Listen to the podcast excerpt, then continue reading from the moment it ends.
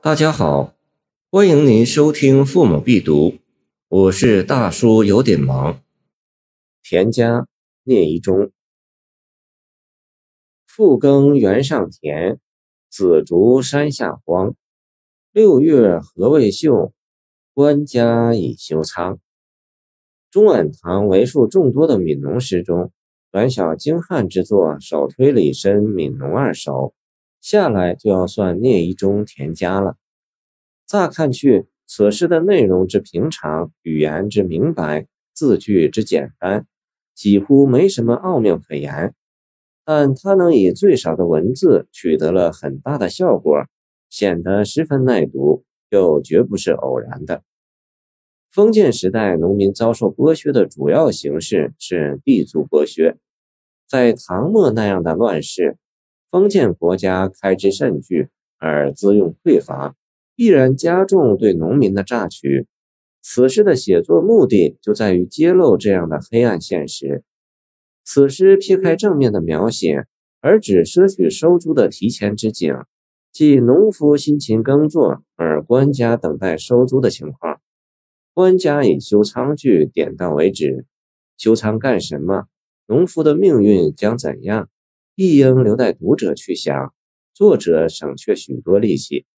诗歌语言有具体形象之美，亦有概括抽象之妙。春种一粒粟，秋收万颗子的诗句，就好在用泛写的方式概括了一般丰年的情势，并不以具体形象见长。此诗前二句也一样，“复耕原上田，子竹山下荒”，并不是特写一家父子的情事，而是概括了千千万万个农民的家庭。所谓夜半忽而趁晓耕，雷牛无力渐艰行。见唐颜仁玉农家，正是农家普遍的情势。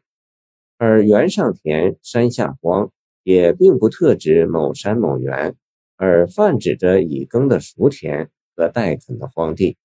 从耕田写到开荒，简洁有力地刻画出农家一年到头的辛苦，几乎没有空闲可言。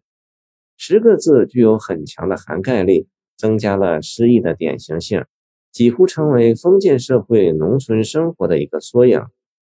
在揭露讽刺的时候，诗人不发议论，而重在摆事实，发人深省。六月禾未秀一句，不单指庄稼未成熟，按正常的情况，四五月麦苗就该扬花，即秀。六月应已收割，而何未秀。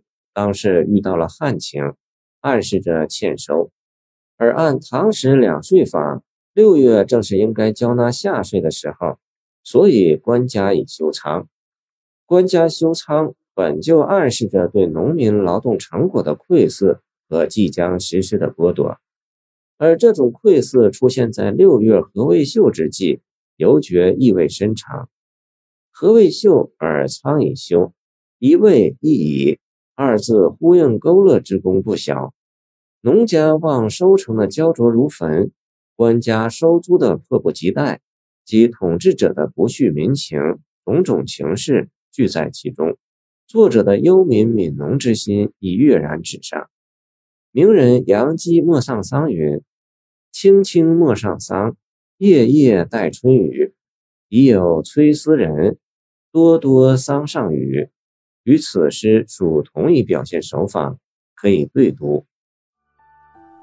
谢谢您的收听，我的 QQ 号码幺七二二九二二幺三零，欢迎您继续收听我们的后续节目。